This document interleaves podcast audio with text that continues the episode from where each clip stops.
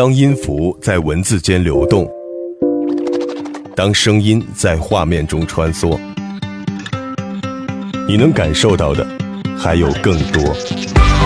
林夕的风格定制。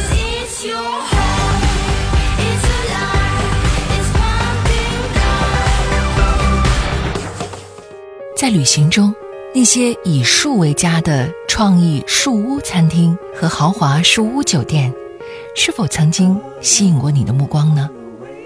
从外部看，它们与自然总是和谐共生，而内部的设施更加舒适现代。如今，我们不出国门，在北京、浙江、海南都可以寻觅到这样的酒店。而全球树屋酒店排行榜上，能看到北极光的瑞典的 Tree Hotel。巴西横跨亚马孙河的 Ariel Amazon Towers Hotel，有十五米高、建在两百多年的雪松之上的美国 Cedric Tree House，这些顶级奢华树屋酒店更是对旅行者散发着终极诱惑。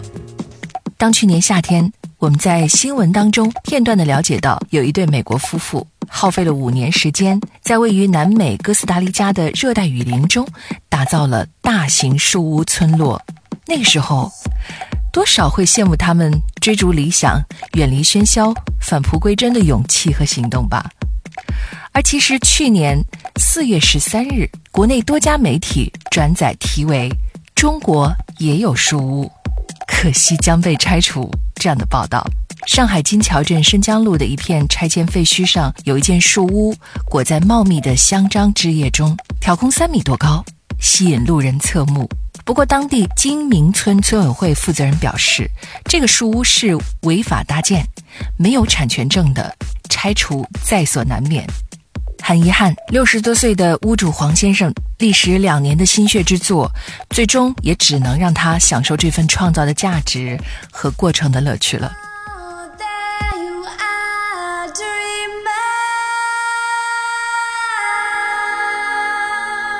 树屋。顾名思义，就是那些建在树上或挂在树上的房屋。我国云南树屋曾经是独龙族特有的住宅形式，在巴布亚新几内亚岛东南部的原始森林里，如今还居住着一群与世隔绝的人。他们是世界上唯一居住在树屋里的部落。这样的建筑是保证他们远离猛兽、躲避危险的必要生活方式。在美国。树屋主要是父母为孩子建造的，因为在儿童的心目当中，这不仅是一座有趣的大型过家家玩具，更可以成为他们独享的个人空间。很多成年人对树屋也是情有独钟。在电影中，我们也能看到有关树屋的故事，其中最值得一提的是1994年 Kevin Costner 主演的电影《树顶上的童真》。讲述了一位经过战火洗礼的父亲退役回家，却面临房屋被没收。虽然处处碰壁，他还是下定决心重建家园。孩子们的梦想就是拥有自己的天地，于是家里面的树屋建成了。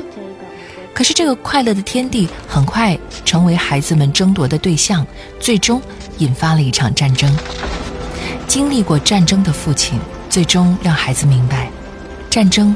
不能改变世界，也不是保卫家园的正确做法，所以这部电影的本名是《The Wall》。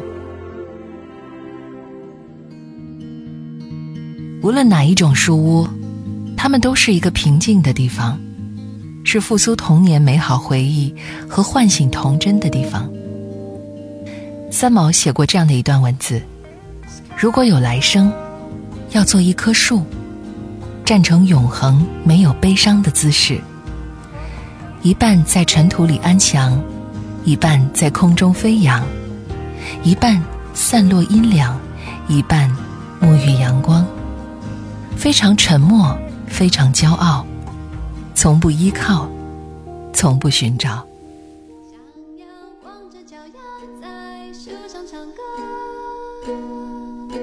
以上就是本期的林夕风格定制，在树上唱歌。想要光着脚丫在树上唱歌，好多事物全被缩小了，